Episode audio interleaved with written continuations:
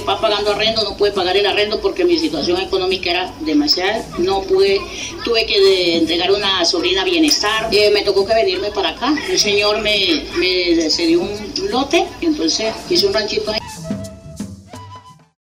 El Jarillón del río Cauca se ha convertido desde el año 1958 en el refugio de muchas personas víctimas del desplazamiento, la pobreza, la violencia y de falsas ventas de lotes.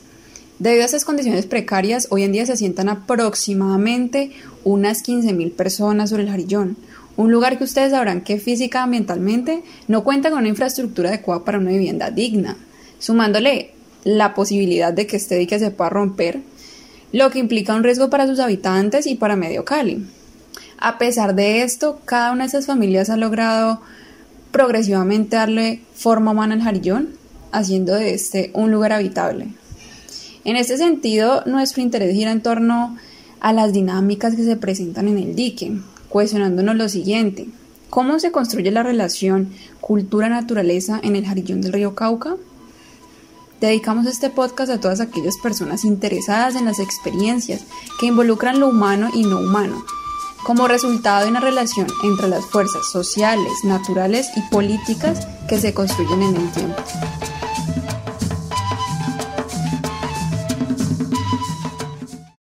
Esto es Etnografiando Mundos. Bueno, te damos la bienvenida a nuestro podcast Etnografiando Mundos. Quien les habla, Sofía Chocontá y Natalia Vargas, estudiantes de Antropología de la Universidad ICESI.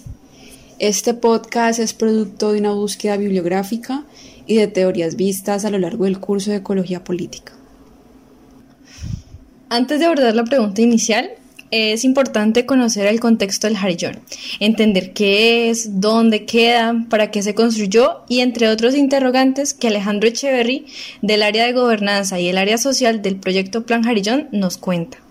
Como consecuencia del fenómeno de la niña, en el 2010 y 2011 se presentaron precipitaciones extremas, dando lugar a caudales y niveles altos en los ríos de varias cuencas hidrográficas de Colombia, afectando la vida de más de 3 millones de colombianos, arrasando con miles de hogares y destruyendo áreas de cultivo. En la ciudad de Santiago de Cali, la amenaza de un posible rompimiento de un sistema de diques existente alarmó a las más altas esferas de la autoridad como consecuencia del fenómeno de la niña. El impacto del rompimiento en la ciudad y en el país ha hecho que se pongan, se tomen medidas de seguridad urgentes para mejorar la protección del dique del distrito de Agua Blanca como una prioridad principal.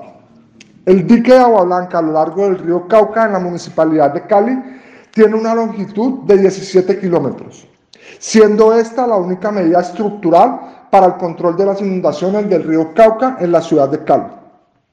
Es importante aclarar que el dique fue originalmente construido a finales de los años 50 y a principios de los 60, con el fin de habilitar las tierras bajas de Agua Blanca para fines agrícolas. Sin embargo, estas áreas han experimentado un desarrollo urbano desigual y, un poco, y poco planificado durante las últimas cinco décadas. La ciudad se ha expandido hacia el río. Se han construido viviendas sobre la corona del dique, así como sobre la planicie de inundación. Hoy en día, casi el 20% de la población de la ciudad se ha sentado en la llanura de inundación y alrededor de 15.000 personas o más viven directamente sobre la estructura del dique.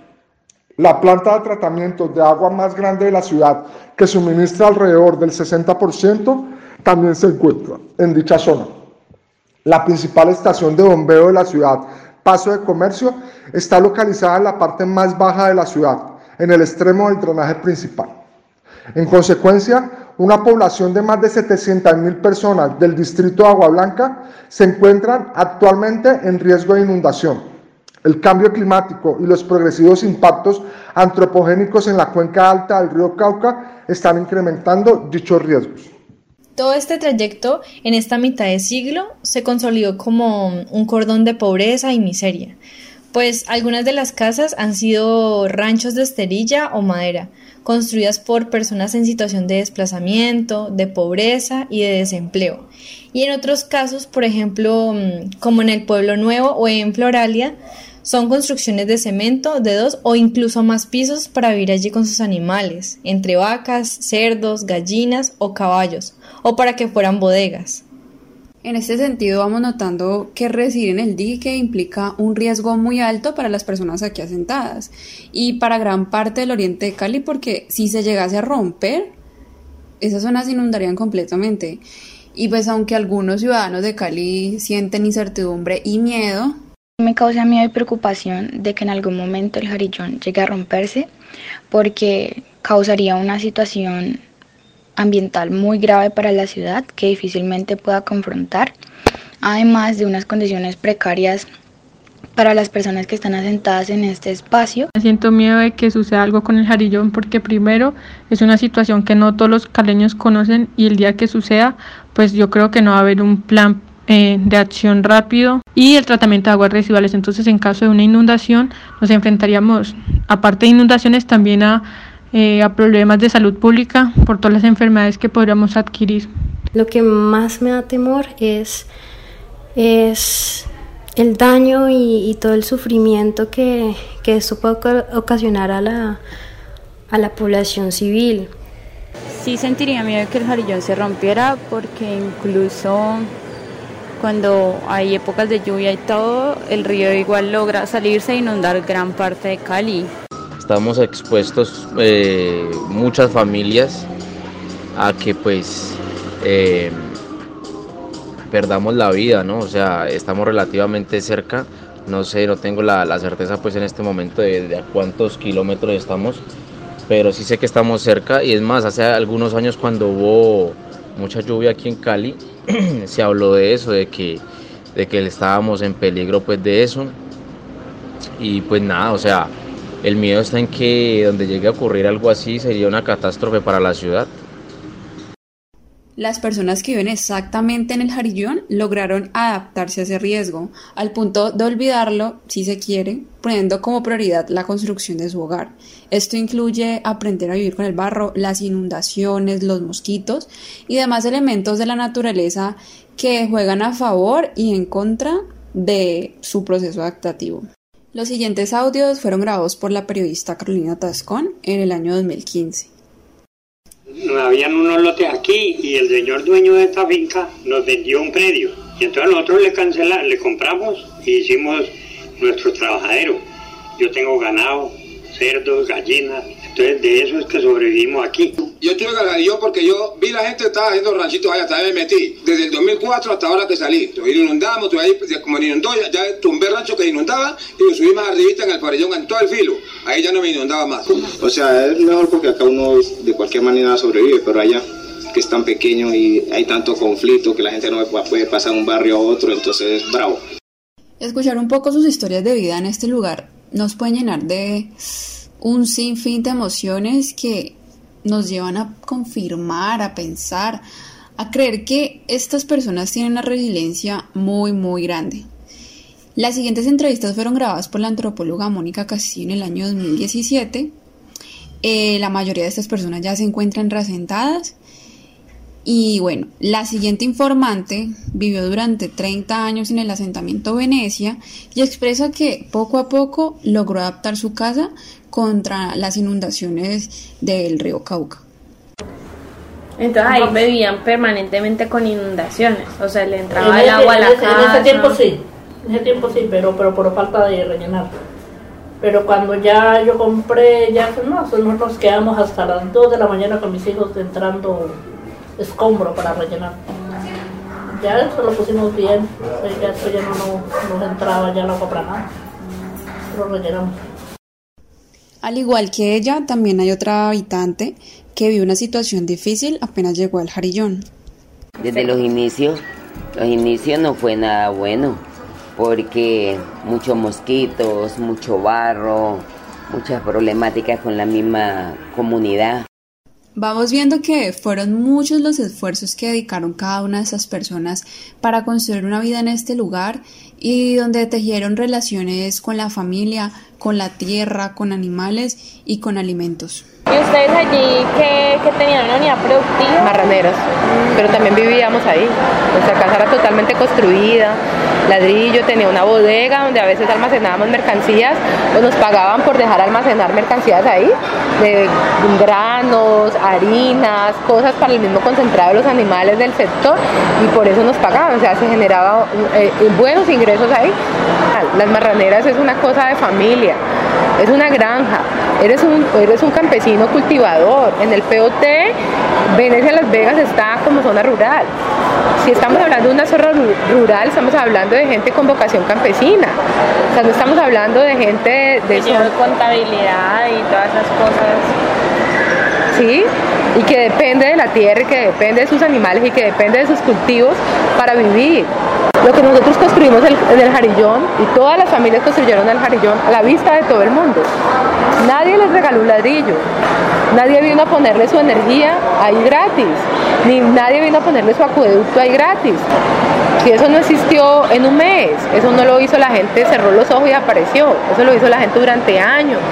Ancianos que durante años estuvieron ahí ordeñando sus vacas, lo hicieron a pulso, con un cemento, un múltico de cemento, dos ladrillos y así poco a poco fueron construyendo su casa. Teníamos 10 cerdas de cría, teníamos el reproductor y teníamos 60 bebecitos, pues mm, bebecitos, sí, marranitos de esteto, que el fuerte de nosotros eran los bebecitos, ¿no? nosotros no engordábamos mucho, ah, engordábamos como calculando para el tiempo de diciembre, para ahí sí engordábamos por ahí unos 30 para venderlos en diciembre. Pero así el resto del año no. ¿Y ustedes cómo llegan en Jarillón? La familia de mi esposo llevaba ahí 25 años ya y en el negocio de los cerdos. Entonces mi esposo lo aprendió de su casa y yo igual de mi abuela. Mi abuela también estuvo 40 y algo de años en el jarillón y también trabajaba con cerdos. Nosotros al principio nosotros vivíamos en la parte de abajo y nosotros vivíamos ahí en el talud de la laguna del Fondaje. Cuando llovía demasiado, nosotros nos, eh, subía un metro el agua y siempre nos, se, nos, se nos llevaba las cosas. Por eso él tuvo que hacer un planchón y subirnos a la parte de arriba, o sea, dos pisos.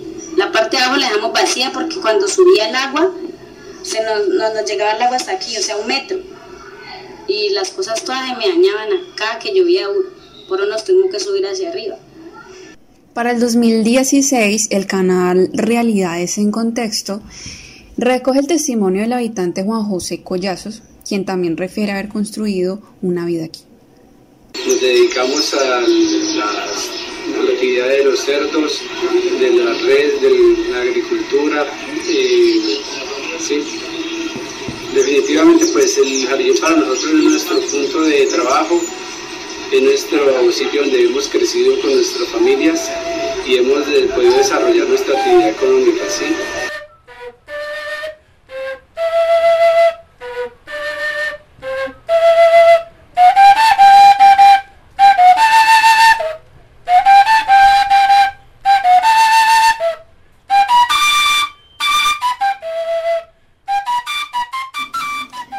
Después de escuchar algunos testimonios de los habitantes del Jarillón, haremos un recorrido un poco más teórico con el objetivo de entender mejor la manera en que se logra construir la relación cultura-naturaleza en el Jarillón.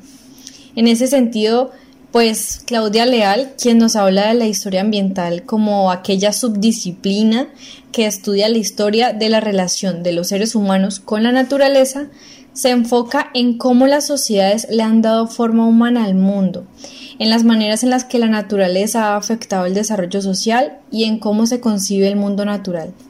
En el caso del Harillón, las interacciones son recíprocas. Un factor modifica al otro. El humano modifica su entorno y su entorno lo modifica a él, como era el caso de muchos habitantes que se veían afectados por la fuerza de la naturaleza, como las inundaciones que ocasionaban y siguen ocasionando profundos daños al desarrollo de su vida en el Jarillón, y que ellos como solución empezaron a adaptarse construyendo sus hogares de tal manera que cada que el agua subía no les causaran afectaciones graves. Ahora, desde un enfoque un poco más de la geografía histórica, eh, el geógrafo Carl Sauer impulsó la idea de las formas en que los humanos o culturas transforman el medio natural para producir unos paisajes culturales. Bueno, ¿y qué quiere decir esto? Pues desde la teoría de Sauer, el jarillón ha pasado de ser un paisaje natural a ser un paisaje cultural, ya que desde un comienzo solo era un, entre comillas, simple barrera o dique, pero con la llegada de la cultura se ha transformado en un terreno con casas, con tiendas, canchas, sistemas de acueducto, de energía, de telecomunicación, con granjas, cultivos y un sinfín de relaciones. En este orden de ideas, para Sauer, cada una de estas familias serían agentes creadoras de su propio paisaje cultural. Y de acuerdo a lo que nos cuentan, podemos notar que su respuesta frente al medio natural, es decir, buenos terrenos y suelo, con el que se encontraron fue la adaptación de espacios para sus animales, cultivos, reciclaje, para construir mm, una casa teniendo en cuenta las posibles inundaciones, poner acueducto, energía y un sinfín de estructuras con el objetivo de adaptarse. De esta manera, Robert West, otro famoso geógrafo, discípulo de Sauer, realizó su investigación en las tierras bajas del Pacífico colombiano.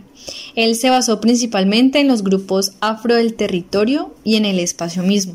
Su trabajo nos permite, de alguna manera, apreciar aquella preocupación que se tiene por querer entender el entorno natural y los elementos de la cultura material que les dio la posibilidad a estos grupos de mm, relacionarse con la naturaleza y al mismo tiempo de moldearla. Por eso, West se enfoca en la historia de este grupo poblacional y en los patrones de asentamiento, en las técnicas agropecuarias y mm, las variedades de estos grupos en su apropiación del medio. Esto nos da luces o nos ayuda a entender la manera en la que los habitantes del Jarillón, como agentes, moldean ese territorio entendiéndolo como, como medio a partir de sus prácticas, de sus costumbres, su forma de percibir la naturaleza y la manera en la que se conectan con lo no humano, dando como resultado ese paisaje cultural cargado de significado.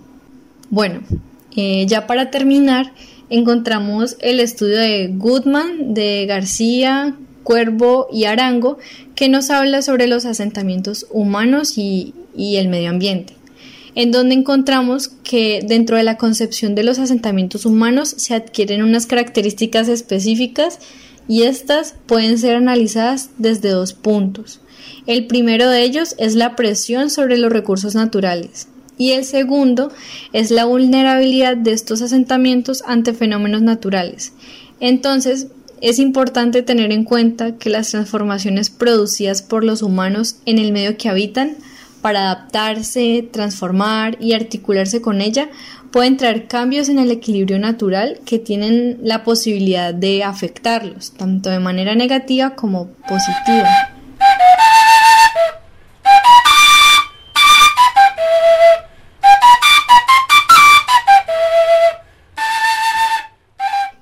Los asentamientos son percibidos como realidades heterogéneas, complejas, en las cuales se da una tensión entre el orden y el caos, entre lo claro y lo confuso, entre lo estable y el cambio, entre lo perceptible y lo oculto, pero que sin duda alguna los asentamientos del Jarillón, del río Cauca, por ejemplo, nos demuestran la capacidad que tienen los habitantes para apropiarse de los recursos naturales y en general de toda la naturaleza que hay en él logrando así la transformación y adaptación con el medio, es decir, una relación cultura-naturaleza.